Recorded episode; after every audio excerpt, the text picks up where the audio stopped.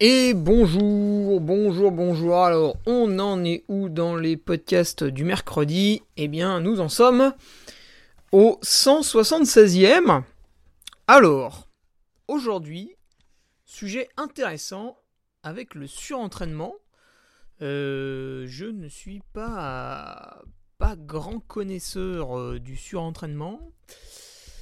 Mais, mais, mais, mais, pas mal de petites choses à dire quand même, néanmoins. Voilà. Est-ce qu'on, surtout, hein, est-ce qu'on est peut le repérer hein, Parce qu'une fois qu'on est cramé, ça en général, c'est bon, on a compris. Mais justement, est-ce qu'on peut le voir venir hein, C'est quand même pas trop mal pour l'éviter. Donc, question de Pascal Lété, et on va partir là-dessus, gentiment.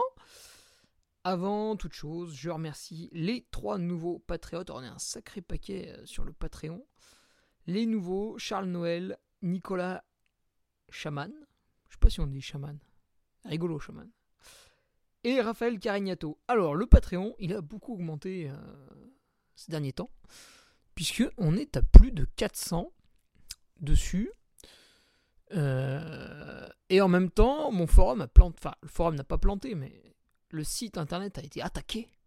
Ouh, vilain.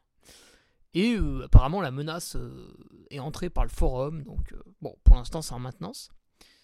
Ça devrait revenir. Voilà. Aujourd'hui, ou demain peut-être. Euh, mais la menace, aussi vilaine soit-elle, visiblement a ressurgi. Voilà, hier soir. Donc euh, l'enquête continue. Euh, voilà, ça pose des, soucis à mon webmaster qui ne comprend pas trop trop. C'est pensé l'avoir éradiqué. Donc peut-être qu'on va juste relancer le forum comme ça, ou peut-être qu'il sera relancé en étant réinitialisé. Voilà, réponse dans la journée ou demain. Et oui, parce que sur le forum, bah, il y avait un sujet captivant. C'était euh, le petit week-end du 14 novembre qu'on allait s'organiser. Et puis bien sûr plein d'autres, puisque euh, ce week-end j'anime par exemple dans les montagnes du Jura. Il y a plusieurs patriotes qui sont au départ, donc euh, voilà, c'est embêtant, on n'a pas pu en parler avant sur le forum, c'est dommage. Idem au trail du Saint-Bernard, idem la semaine prochaine au Beaujolais Vert, etc. Et puis bien sûr bah, tous les sujets, j'ai envie de dire, du quotidien. Donc vivement que ce forum revienne, en tout cas on fait tout pour, mais bah, visiblement c'est pas si simple que ça, donc c'est un petit peu, un petit peu pénible, mais bon. On va y arriver, il faut avoir confiance et continuer à bien bosser. Après, euh, je lance euh, de mon côté quelques bons intervenants là pour les articles du vendredi. Bon, comme d'habitude, c'est des gens qui n'ont jamais le temps, donc euh, on va on va essayer de faire en sorte qu'ils aient le temps. Mais bon, c'est pour ça aussi qu'ils sont intéressants. Et enfin, bah, petite nouveauté, enfin nouveauté, non, non, non, non, justement, c'est bientôt la fin, hein. c'est la cagnotte Ulule pour, euh, pour que je m'achète un, superbe Mercedes coupé cabriolet. Ah non, merde, non, c'est pour vendre des chaussettes. Les chaussettes, euh, parlons-en. Elles ont quitté l'entrepôt mardi. Donc là, elles sont en chemin, euh, direction chez moi. Donc je vais les recevoir bah, demain ou après-demain, je pense. Là, j'aurai un énorme carton à la maison. Et ces chaussettes, vous pouvez les précommander, donc faire une prévente euh, jusqu'à mercredi prochain, donc mercredi 6 octobre. Voilà. Il en manque une petite trentaine de précommandes pour atteindre le chiffre de 150 bah, que j'avais mis au hasard euh, comme un débile sur Ulule. Et en fait, je viens de tilter que si on n'atteint pas les 150, Ulule annule j'avais pas capté ce, détail. Donc, si tu m'écoutes et que tu hésitais à commander la, chaussette, la paire de chaussettes ou que euh, tu te disais bah je vais le laisser euh, sortir puis je les achèterai plus tard sur le site internet ou pour Noël ou euh, pour l'anniversaire d'un ami, je sais pas quand, etc. en fait, ça m'arrangerait. Puis ça arrangerait tous ceux qui ont déjà fait la prévente que tu les commandes maintenant, tu vois, parce que en fait, si j'atteins pas les 150, ça va tout annuler. Donc ça, ce serait très embêtant. Euh, après, si j'atteins les 150, euh, c'est pas forcément la peine de, précommander. Bah, simplement, après, elles seront plus chères hein, sur le site internet. C'est l'intérêt de la prévente, c'est que j'ai fait un petit tarif sympa. Là, en fait, d'ailleurs, je vais peut-être me faire engueuler. vous les achetez même moins cher que, si vous achetiez la, la paire chez, la chaussette de France. Donc, euh, ouais, peut-être qu'ils vont m'engueuler là, en fait. Ah oui, tiens. C'est aussi le principe de la prévente. Euh, bah oui, du coup, c'est un modèle qui est à 19 euros. Là, je le propose à 16. Bon, après, il y a 2 euros de frais de port parce que bah, on peut pas encore euh, les envoyer en les jetant par la fenêtre. Donc, ça marche pas. Voilà, faut que je te fasse une belle enveloppe, faut que je la timbre et tout. Euh, euh, le timbre, il est pas gratuit. hein. Loin de là, il augmente bien chaque année.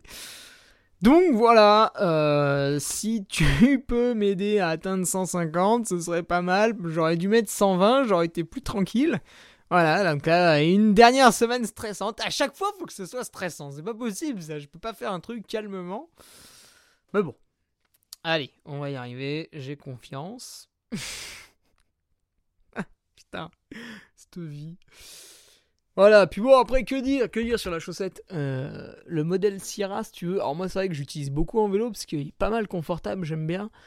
Et à l'inverse, mon frère, lui, il l'utilise beaucoup en course à pied. Donc, tu vois, suivant les goûts et les couleurs.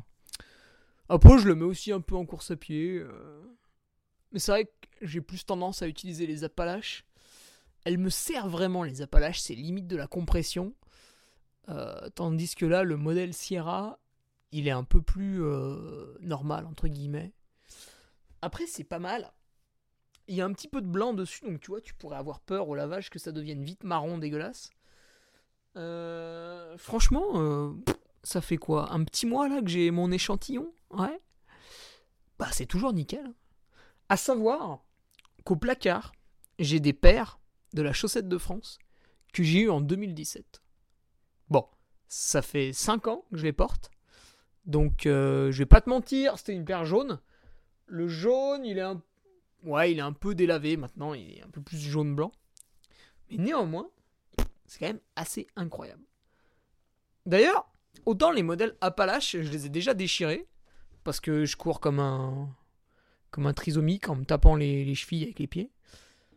Autant les autres modèles, euh, bah, Kailash, Népal et Sierra, J'en ai jamais déchiré un seul. Donc c'est quand même un poil plus solide. hein. C'est quand même un poil plus, euh, plus confort et tout quoi.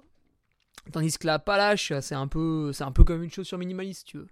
C'est bien, c'est hyper efficace, mais euh, bah voilà, derrière, une fois que tu veux aller au bout des choses, forcément, c'est tout de suite euh, plus cher, plus fragile, etc. Là, la Sierra, vous avez euh, un bon produit bien confortable. Et les petites couleurs, si vous êtes suisse, danois ou autrichien, ça le fait aussi. Mais bon, c'est vrai que c'est quand même plutôt Savoie. Donc voilà, euh, voilà, voilà, j'essaierai de mettre des petites surprises dans, dans les colis à droite à gauche aussi, ça me fait plaisir. Et puis voilà, donc je rappelle, hein, objectif, arriver à ces 150, sinon ça annule tout. Putain, là, ça va être la merde. Mais non, on va y arriver. Alors, sinon, reconcentre-nous. euh, ce week-end, animation, donc, sur l'Ultra Trail des montagnes du Jura qui s'annonce plutôt sec au début, plutôt mouillé à la fin, donc ça va être à l'inverse de l'an passé. Là aussi, il y a encore des petits dossards disponibles. Franchement, ça vaut le coup, c'est une belle traversée. Que ce soit sur le 180, bon le 180 vous allez peut-être pas vous décider aujourd'hui, mais le la Renarde, tu vois, 77 bornes, très sympa. La franco-suisse, un poil plus jolie, mais bon, plus long, hein, 110 bornes. Donc voilà, ça va être un bon week-end. Euh, petite particularité, c'est que le samedi après-midi, je quitte l'événement. Donc ce sont d'autres speakers qui prennent le relais, puisqu'il faut animer la nuit, la journée du dimanche. Euh, donc il y en aura deux autres, c'est Christophe et Martial. Et moi, en fait, euh, je monte dans mon break mobile et direction Bourg-Saint-Maurice pour dimanche le trail du petit Saint-Bernard. Donc là aussi, la, rusticité à son apogée. euh, il va sans doute neiger là-bas. Enfin, ça va être d'une brutalité sans nom.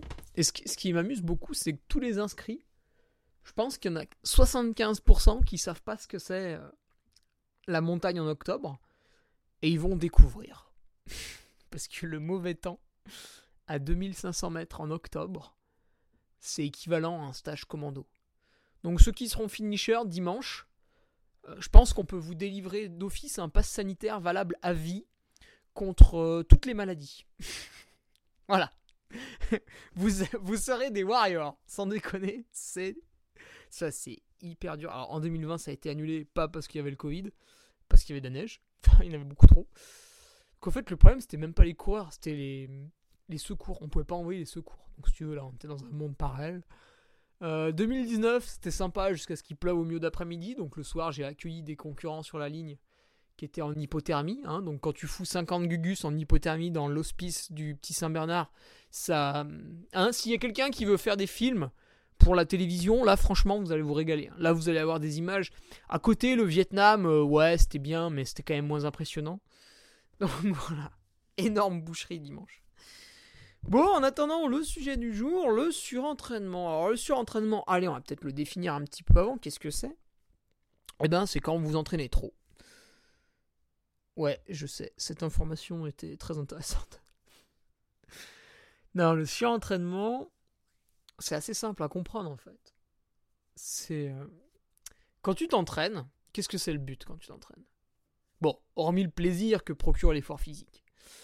Physiologiquement, le but d'un entraînement, c'est de te fatiguer pendant l'entraînement pour qu'ensuite il y ait une phase de repos en adéquation avec euh, la phase d'effort.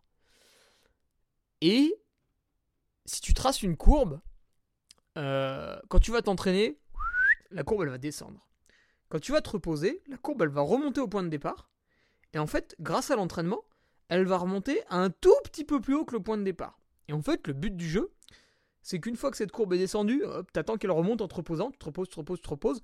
D'un coup, elle passe au-dessus de ce qu'elle était au départ. Donc là, si tu continues à te reposer, malheureusement, elle va redescendre. Donc là, tu remets un entraînement, donc elle redescend un petit peu, mais elle va remonter encore un petit peu au-dessus parce que ton entraînement est bien calibré, etc., etc. Et du coup, tu ne fais que progresser au fil du temps. Ça, c'est quand l'entraînement est bien calibré que tout se passe bien, autant dire que c'est rare. Après, quand ça se passe mal, bah voilà, des fois tu vas être fatigué pendant un peu de temps, après tu vas te remettre, etc., etc. Et le problème du surentraînement, c'est que de manière chronique, donc sur quand même plusieurs semaines, voire même plusieurs mois, à chaque fois, ou la majeure partie du temps, tu ne laisses pas de, récupération euh, à, ton corps. Enfin, pas assez. Et du coup, tu creuses ta tombe petit à petit. Donc, tu vas être de plus en plus fatigué. Et à chaque fois que tu vas te reposer, bah, ta courbe, va remonter de moins en moins haut, en fait. Et c'est assez vicieux parce que sa traduction, surtout dans le try running, est pas évidente. Pourquoi? Quand on est en phase de surentraînement, alors c'est plus ou moins aigu hein, à chaque fois comme phase, mais en général, voilà, on, est stressé, anxieux, euh, on n'a plus trop envie de rien. Évidemment, les performances chutent. Et c'est ça qui est difficile en trail, c'est qu'en trail, on parle pas trop de performance. On participe tous à des courses qui ont un kilométrage qui est différent, un temps de course qui est différent, un dénivelé qui est différent. Vous faites la même course en 2020 et en 2021 bah, une année il aura fait chaud, une année il aura fait froid, une année il aura plu, une année il aura fait soleil. Donc même si vous faites la même course, vous ne pouvez pas comparer vos temps d'effort. Donc quantifier la performance en trail, c'est quand même difficile et du coup ça reste très subjectif. Donc cette chute des performances quand vous êtes en surentraînement, bah, vous n'allez pas la voir. Enfin, vous allez avoir du mal à vous en rendre compte, sauf quand vraiment, vraiment, vraiment vous aurez chuté en termes de performance. Là, oui, vous allez vous en rendre compte. Euh, vous étiez au milieu du peloton, d'un coup, vous vous retrouvez à flirter avec la barrière. Bon, c'est pas normal, vous vous rendez compte qu'il y a un problème. Après, le fait de plus avoir envie, alors ça, pareil, c'est un le problème des gens aujourd'hui, c'est qu'ils veulent à tout prix faire quelque chose. Donc aujourd'hui, tout le monde a globalement un travail sédentaire. La plupart des gens se font chier euh, dans leur travail. Voilà, ils sont fatigués par leur travail. Enfin, rien ne leur plaît. C'est pour ça d'ailleurs que ça m'étonne un peu de les voir faire ce travail quand ils s'en plaignent sans arrêt. Et du coup, ils ont l'habitude de s'accrocher malgré que ça n'aille pas et de quand même continuer. Donc quand ils font un effort physique le week-end, bah, c'est pareil. Malgré qu'il y ait un problème, ils veulent à tout prix finir et on en vient à des situations aberrantes dans le trail. C'est-à-dire que euh, au trail du Sancy, la, semaine dernière par exemple, une personne se tord la cheville. C'était au milieu ou au premier tiers de course. Non, non, non, c'était même avant le kilomètre 16, avant le premier ravitaillement. La personne se tord la cheville, se fait mal. Donc à ce moment-là, il faut qu'elle arrête le plus vite possible sa pratique pour se soigner et pas trop empirer les choses. Au lieu de faire ça, cette personne déraisonnable a voulu à tout prix continuer. Euh, donc qu'est-ce qui s'est passé? Bah, Évidemment, je ne sais pas si elle a fini, mais sa performance était bah, nulle. hein. Quand on a une cheville tordue, on n'avance plus. Et en plus de ça, bah, sa cheville qui était déjà en souffrance, elle l'a, euh, elle l'a torturé. Donc, euh, si un ligament était sur le point de péter, peut-être qu'il a pété. S'il y avait un arrachement osseux, et ben il a été encore plus développé, etc., etc. Donc, que du négatif. Tout ça parce que la personne a été têtue et a absolument voulu finir. Je ne sais pas si elle y est arrivée ou pas d'ailleurs. Donc, euh, les gens, des fois, ils partent à l'entraînement et ils n'ont pas trop envie pour diverses raisons. Alors, évidemment, évidemment, si tous les jours, on se dit, ouais, est-ce que j'ai vraiment envie euh, de faire ma VMA Voilà, moi, hier soir, j'avais une séance tempo à faire à plat. Bon, bah, j'en avais pas envie. Mais pas parce que je suis, je suis surentraîné.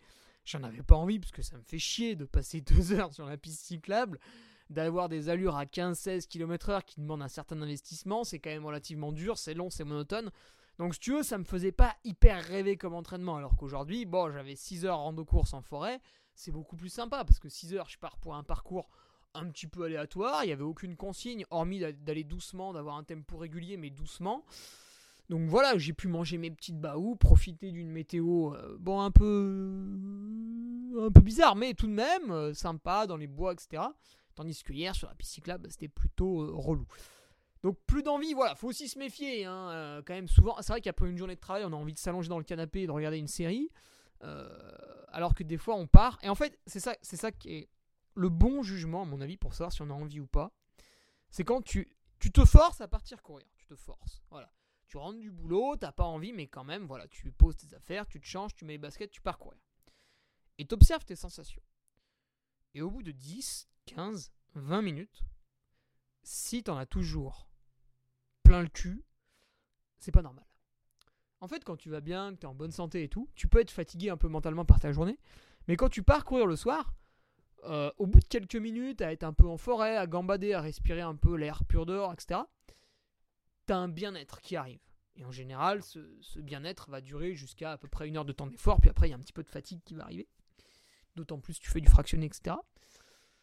Et si ce bien-être, il n'arrive pas, ça peut être un premier signe comme quoi tu es dans un petit surentraînement quand même. Si le lendemain, ça te fait pareil, le surlendemain également, bon, ça commence à être bizarre, en effet. Et là où c'est dangereux, ce surentraînement, c'est que c'est pas un gros problème en fait. T'arrives toujours à aller t'entraîner. Comme je le disais, d'autant plus en trail où on n'est pas trop euh, axé performance. T'arrives à aller t'entraîner, et plus t'es surentraîné, bah, plus tu vas faire de la merde. Mais en fait, vu que chaque semaine tes performances elles se dégradent, en fait tu le vois pas venir. Tu te dis pas, c'est pas comme tu tombes. Tu moi, je, grand hâte de la Réunion. Je tombe, je me fracture la rotule. Bon, bah là, il n'y avait pas de discussion possible. euh, Arrête la course à pied, ça fait mal, etc. Le surentraînement, c'est pas comme ça. C'est pas du jour au lendemain, je me dis, ah putain, ça va pas, j'arrête. C'est hyper vicieux parce que c'est une descente aux enfers qui est très très lente. Ça, ça se voit difficilement. Alors, j'ai quelques idées quand même pour la prévenir. Après, je peux te parler aussi de mon expérience. Par exemple, en 2018, justement après ma fracture de la rotule, euh, vu qu'au début je pouvais pas courir, j'ai fait beaucoup de ski de fond à des intensités basses pour pas trop forcer sur le genou. Après, j'ai fait beaucoup de vélo, pareil, à des intensités basses pour pas trop forcer sur le genou. Et après, quand j'ai recommencé à courir, bah, encore une fois, j'étais à des intensités basses parce que je voulais pas trop forcer sur le genou, etc. etc. pendant 6 à 8 mois, hein, quand même. hein. Et je m'entraînais seul à la maison, donc en fait, j'allais vraiment à deux à l'heure, mais que ce soit en vélo ou à pied, mais je me rendais pas trop compte. Parce que justement, je faisais pas de fractionné. Et puis à un moment donné, j'ai quand même voulu reprendre la compétition en juin, donc je me suis pété la rotule mi-octobre. Début juin, je reprends la compétition, 6, 2, ouais, 8 mois, 8 mois après, 8 mois et demi après. Et là, j'étais nul. C'est-à-dire qu'au début, j'ai sauté sur 2 km de plat parce que je n'arrivais pas à aller plus vite que 14,5 km/h. Et ce jour-là, je me suis dit, ok, il y a un problème. Et en fait, j'étais dans un surentraînement. Enfin, j'étais pas vraiment dans un surentraînement parce que il fallait juste réorienter les séances. En fait, j'avais fait trop de volume à une intensité trop basse. Du coup, j'étais un gros diesel. Donc, qu'est-ce qui s'est passé après? On a essayé de réorienter un peu les choses, mais bon, ça a quand même pris du temps. Et finalement, j'ai fini l'année 2018 bah, un peu en dents du coup. Hein, J'avais pas eu vraiment de pic de forme, etc. Mais ce qu'on a fait, c'est qu'on a mis un petit peu de repos et des grosses intensités de manière progressive. Et c'est vraiment à, à l'entrée de l'hiver 2018, en décembre 2018, que là on a alterné des grosses phases de repos avec des séances très intenses. Et qu'est-ce qui s'est passé début 2019 bah, J'ai cartonné, j'ai réussi à faire une belle trans Grand Canaria. Après, il m'en a manqué un peu sur la fin, où j'ai pris un petit coup de chaud, bref. Mais néanmoins, voilà, tout ça pour te dire qu'en 2018, j'ai vécu un petit épisode de surentraînement parce que j'avais trop fait de sorties longues à basse intensité. Donc je. Et je sentais pas vraiment que j'étais fatigué, parce que tu, tu fais une sortie longue, le lendemain tu peux en refaire une, le surlendemain tu peux en refaire une, mais en fait tu plus capable d'accélérer. Parce que cette année-là, bah, j'avais pas fait de travail de fractionné, etc. Donc je me rendais pas compte. Donc c'est pour ça que comment le prévenir? Bah du coup, du fait de mon expérience, je peux te dire qu'est-ce qui m'aurait servi? Ça aurait été de me poser des des euh, merde des jalons, tu vois, euh, des étapes. Par exemple, à un moment donné, j'aurais dû me dire, bah en mai, je reprends le fractionné, donc je refais des séances. Je retourne sur la piste. Sur la piste d'athlétisme, j'ai tous mes chronos, que ce soit le 300 mètres, le 400 mètres, le 800 mètres, le 1000 mètres, etc., etc.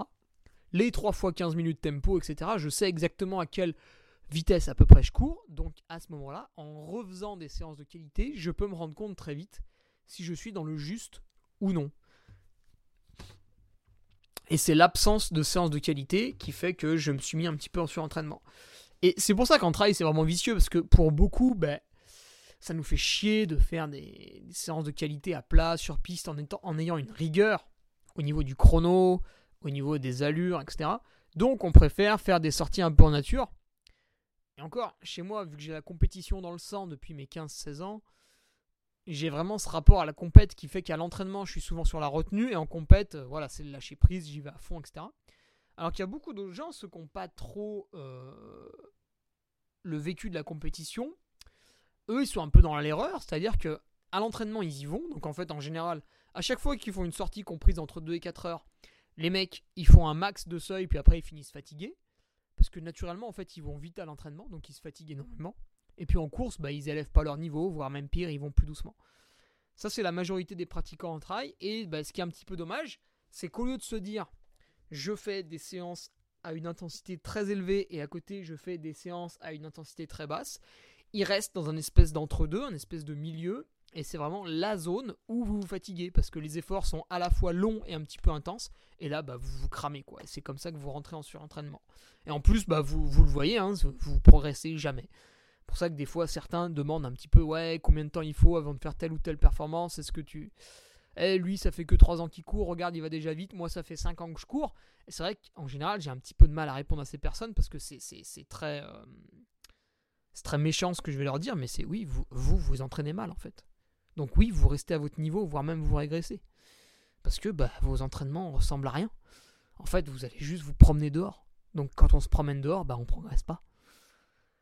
C'est pour ça qu'il faut garder l'esprit compétitif. Alors, le but, c'est pas de battre tout le monde, d'écraser les autres en permanence et d'améliorer son chrono chaque semaine. Il faut trouver une nuance entre cet esprit compétitif euh, ultra rigoureux euh, que je viens de décrire et euh, je fais uniquement des séances promenade dans la forêt, je prends des selfies. Il y a un entre-deux. Pour la majorité des pratiquants, on va quand même être plutôt sur des allures basses, bah, de temps en temps, forcez-vous à vous faire un bel entraînement fractionné où vous vous jugez. Ce jour-là, vous vous jugez. Hein, vous programmez des temps de passage, etc. Alors vous essayez d'y réfléchir un petit peu avant pour pas que ce soit des grosses conneries. Euh, pourquoi pas adhérer à un club d'athlétisme proche de chez vous, hein, puis une fois toutes les deux semaines, vous allez faire une séance avec eux, voire même une fois toutes les semaines. Ça va vous sortir de votre zone de confort. D'un coup, vous allez vous retrouver dans le groupe filles, vous allez être un petit peu humilié, ça va vous faire du bien. Euh, ou dans le groupe minime. Et oui, ah bah oui Moi, si je vais faire une séance de 1000 mètres dans un groupe d'athlétisme, je suis pas tout à fait sûr d'être avec les cadets. Eh oui. Ah bah oui. Euh, donc voilà. Gardez cet esprit un petit peu compétitif de temps en temps parce que c'est uniquement en mettant des, des, des chiffres sur une euh, performance que vous allez pouvoir juger si vous êtes plutôt en train de progresser, plutôt en train de stagner, plutôt en train de régresser. Alors, si vous êtes en train de progresser, bah, vous ne vous posez pas de questions. Évidemment, vous continuez ce que vous êtes en train de faire. Si vous êtes en train de stagner, posez-vous quelques questions. Vous dites, tiens, bizarre, je progresse pas. Alors, si vous êtes débutant, en fait, le problème, c'est que vous allez progresser très très vite. Et après, bah, plus vous allez progresser, plus vous allez atteindre un espèce de niveau plateau où les progrès bah, vont venir de plus en plus doucement. Donc après, c'est très rigolo pendant 6 mois, voire un an, puis après, bah, c'est un peu plus dur de progresser. Mais bon, au moins, vous êtes passé d'un niveau de débutant à un niveau euh, intermédiaire. Quoi. Et si vous régressez, alors là, par contre, c'est un petit peu anormal. Bon, il peut y avoir d'autres euh, raisons, hein, je sais pas, moi, la venue d'un enfant, euh, un déménagement, un changement de travail, enfin un truc un peu stressant dans la vie de tous les jours, qui fait que bah, vous n'êtes plus, vous n'êtes plus comme avant dans l'entraînement. Pas 100%, parce que personne n'est à 100% dans l'entraînement, mais euh, vous n'êtes plus autant focus qu'avant, vous faites plus attention aux choses comme avant, etc. etc. Donc vous régressez un petit peu. Ou alors, bah, rien n'a changé dans votre vie, et vous régressez pour une raison que vous comprenez pas trop, vous, vous trouvez pas. Vous trouvez pas pourquoi vous régressez et bien à ce moment-là, penchez-vous sur l'entraînement, c'est que le problème vient peut-être de là. Quelques cas particuliers. Euh, le surentraînement n'est pas. C'est pas un chiffre, tu vois. C'est pas. Si je fais plus de 20 heures par semaine, je suis surentraîné. Si je fais moins de 20 heures par semaine, euh, ça va. Ça, c'est valable pour personne. Il y a des gens, ils vont être en surentraînement avec 8 heures par semaine il y a des gens, ils vont pas être en surentraînement alors qu'ils font 25 heures par semaine. Voilà. Donc, si vous vous comparez avec votre voisin, vous êtes déjà dans l'erreur. Il n'y a pas de règle. C'est vraiment votre état physique qui doit dicter le truc. Par exemple, moi, si on fait une moyenne sur l'année, ces trois dernières années, on fait une moyenne, c'est 21 heures par semaine. Si tu regardes mon Strava, tu vois qu'en fait, il n'y a aucune semaine où je fais 21 heures. Des fois, je fais moins, des fois, je fais plus. Et tu vas voir, il y a des très grandes variations. Il y a des semaines de repos, bon, elles sont un peu rares, mais par exemple après UTMB. Il y a des semaines un peu d'assimilation, tu vois, 10-15 heures.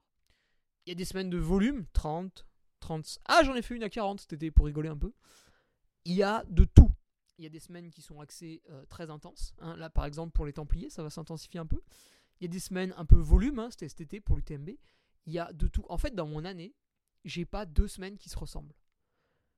Et ça, ça permet vraiment de pas tomber dans le surentraînement. C'est aussi, encore une fois, le piège du coureur un peu lambda qui a un emploi du temps euh, assez fixe. Hein. donc, bah, encore une fois, qu'est-ce qui, euh, qui tue l'homme? C'est l'emploi de bureau, 9h-17h hein, tous les jours. Enfin, ou plus, bien sûr. Euh, parce que vous avez une routine et du coup bah, vous faites tout le temps les mêmes entraînements, etc. etc., etc. et au bout d'un moment, bah, la routine vous tue. Donc il faut casser un peu cette routine. Bon, il faut pas se remettre en question tous les jours non plus. Hein. À chaque fois, il faut jamais tomber dans l'autre extrême. Mais euh, quelqu'un qui a cette particularité, il va falloir qu'il fasse attention parce que s'il fait tout le temps pareil, ça va être un peu un problème. Alors, là encore, il peut alterner de deux façons. C'est-à-dire que une fois qu'on a ces créneaux pour s'entraîner, peut-être que c'est pas facile pour tout le monde d'osciller entre 6 et 12 heures d'entraînement, par exemple. Si la personne elle est bien avec 10 heures chaque semaine, pourquoi pas?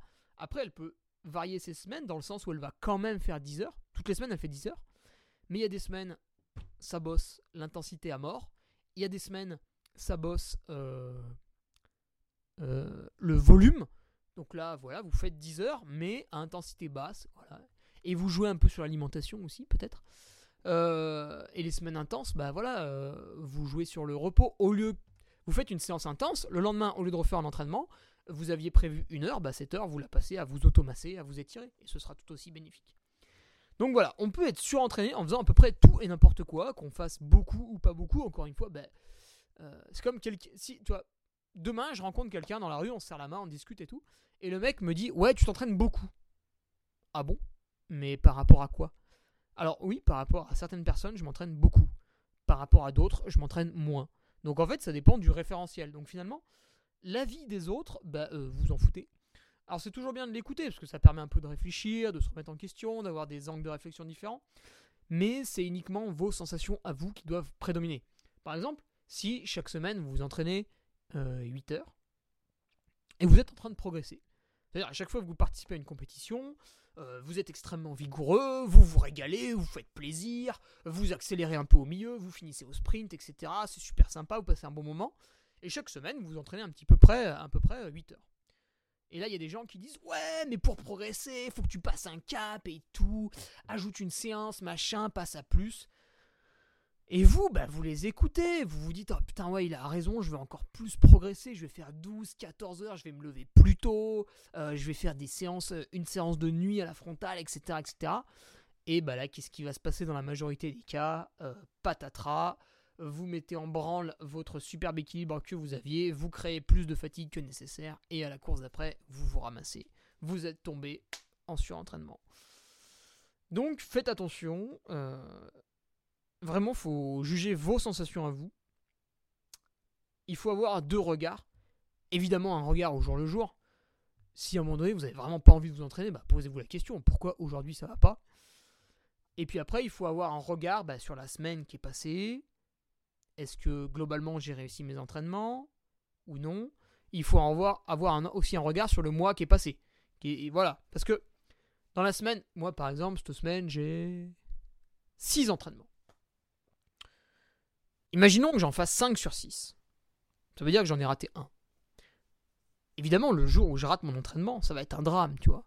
Je vais me dire, oh putain, merde, aujourd'hui j'ai pas fait l'entraînement et tout, c'est pas bien, machin. Mais en fait, à la fin de la semaine, déjà, je vais relativiser un petit peu. Je vais me dire, ah bah tiens, quand même, il y avait 6 entraînements, il y en a 2-3, c'était un peu dur et tout, j'en ai fait 5 sur 6. Ouais, bon, c'est pas mal, c'est pas mal. Et puis à la fin du mois, bah, je vais carrément oublier l'entraînement que j'ai raté, tu vois. Ce sera totalement insignifiant. Après, ça dépend aussi de l'entraînement que tu rates. Qu'est-ce que j'ai raté comme entraînement? Une sortie d'une heure quinze récup à vélo, qui globalement sert pas à grand chose, hein, hormis se faire plaisir. Ou est-ce que j'ai raté un fractionné? Tu vois, c'est pas pareil quand même. Donc faut aussi se poser la question. Donc c'est pour ça, encore une fois, et je vais finir là-dessus, euh, voit-on venir le surentraînement? Oui, si on est honnête avec soi-même, si on se. Hein, ça fait un peu hippie baba cool de dire ça, hein, va mettre le petit hashtag Sandrine Rousseau. Mais si il faut qu'on réapprenne à se connecter à soi-même, voilà, à revoir un peu ses émotions, faites un test. Le matin, quand vous vous réveillez, prenez votre téléphone, allez voir les stories des gens sur Instagram, allez voir Twitter, etc. Vous traînez sur la page de CNews ou je sais pas quoi, allumez BFM TV, enfin bref, faites toutes les conneries possibles et inimaginables euh, du nouveau monde qu'on essaie de vous vendre, celui qui pue la merde. Et vous allez voir que qu'est-ce qui se passe quand vous faites ça dès le matin? Bah, Si vous aviez une petite gaule matinale, elle va immédiatement disparaître. Si vous aviez un petit peu faim et vous vous dites tiens je vais déjeuner, etc., cette envie va disparaître. Euh, si vous vous dites oh il fait beau et tout, je vais aller m'étirer sur la terrasse ou sur le balcon, euh, bon ou à la cave pour ceux qui sont un peu plus ruscoff, euh, cette envie va disparaître, etc. Vous allez voir que cette saloperie de technologie qui nous entoure, que j'utilise aussi beaucoup, parfois avec parcimonie, etc. Je me fais des petites privations, je me fais des petits challenges. Cette technologie qui nous, entoure, qui nous entoure, en fait, nous rend complètement zombies. Ah bah oui. Donc, en nous rendant zombies, déjà, on passe Enfin, les gens passent pour des abrutis. Le cas typique. Donc l'autre fois, je vais au restaurant avec ma copine, ça arrive quand même pas souvent.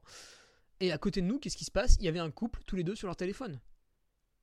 Euh, ouais, bah venez pas au restaurant, hein. faites-vous réchauffer un truc chez vous, ça, ira plus vite quoi.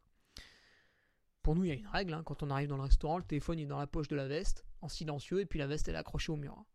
Donc comme ça, on n'est pas dérangé. Euh, donc ouais, on est un zombie, en fait on fait plus attention à rien, on fait plus attention à nos sensations, à nos sens.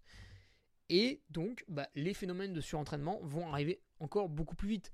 Pourquoi de plus en plus on parle de burn-out au travail ou de conneries comme ça? Ça c'est des maladies qui sont inventées maintenant. Alors moi j'ai un avis sur la question, c'est que les gens sont de plus en plus faibles et de plus en plus feignants, mais c'est un avis personnel, donc je vais le garder pour moi. Ah merde, tu l'as entendu.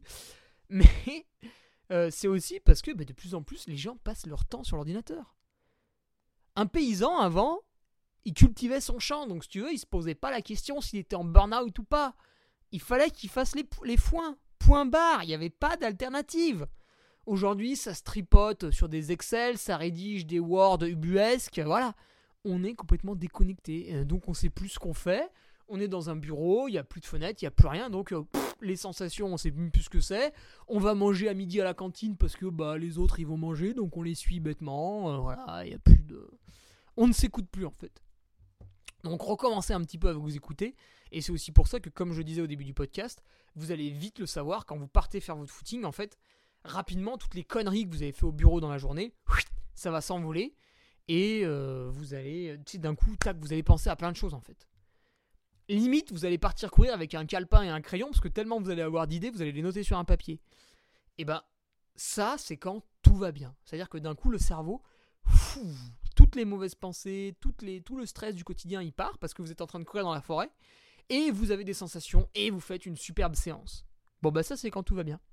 Et à l'inverse, quand les pensées parasites continuent, continuent, continuent, gâchent votre séance, vous avez plus envie, vous rentrez à la maison, voilà, vous coupez court à la séance, etc. Si ça se reproduit plusieurs fois de suite, bah ça c'est un signe que vous êtes vraiment surmené euh, et donc surentraîné en fait. Mais les deux sont liés un petit peu. Le, surentraînement, c'est du surmenage. Voilà. Euh, un dernier exemple avant de se quitter. Euh, vous vous entraînez 8 heures par semaine pendant 2 mois et tout va bien. Le troisième mois, votre fils est né, votre fille est née, et du coup, vous continuez à vous entraîner 8 heures par semaine, mais vous dormez mal parce que vous avez un nouveau-né à la maison. Donc en fait, d'un coup, vous devenez en surentraînement, mais parce que vous étiez surmené. Parce que votre entraînement, il n'a pas changé. Vu que c'est le même que les mois précédents, bah, vous n'allez pas vous dire je suis en surentraînement, je fais la même chose qu'avant. Simplement, votre potentiel physique est diminué parce que vous êtes fatigué à cause d'un élément extérieur. Donc, vous n'êtes plus en capacité de vous entraîner comme avant. Ça aussi, il faut y penser. Voilà, je vous laisse là-dessus. Pascal, j'espère que ça t'a été utile. Euh, si ça l'est pas, euh, tant pis, c'est pareil, le podcast est publié quand même. Il n'y a pas de service après-vente. Donc voilà, je vous dis euh, à bientôt. On se retrouve vendredi pour les Patriotes pour un nouvel article. Et mercredi prochain. Pour le podcast numéro 177, vous le savez, l'hiver j'ai plus de disponibilité. Attention, hein, c'est pas du tout le cas au mois d'octobre, mais à partir de novembre j'ai plus de disponibilité. J'ai tout plein d'idées euh, sur papier pour interviewer tout plein de gens intéressants ou faire au moins des podcasts en duo si c'est pas vraiment des interviews. Néanmoins, si vous avez des idées, n'hésitez pas à me les suggérer par mail. Euh, ça fait toujours plaisir déjà de lire un mail euh, sympa et courtois. Et voilà, bah, je pense que tout le monde a des bonnes idées. Donc tout ce qui n'est pas partagé est perdu. Donc allez-y, si vous avez une petite remarque ou quoi, mon mail, Hugo hugo.ferrari.laposte.net. Quoique c'est là, il faudra que je l'abandonne. Sinon, Hugo Ferrari 20, tout attaché, gmail.com. 20, c'est en chiffres, 1, 2 et 1, 0. Allez, salut, à vendredi pour les Patriotes et à mercredi pour la plèbe.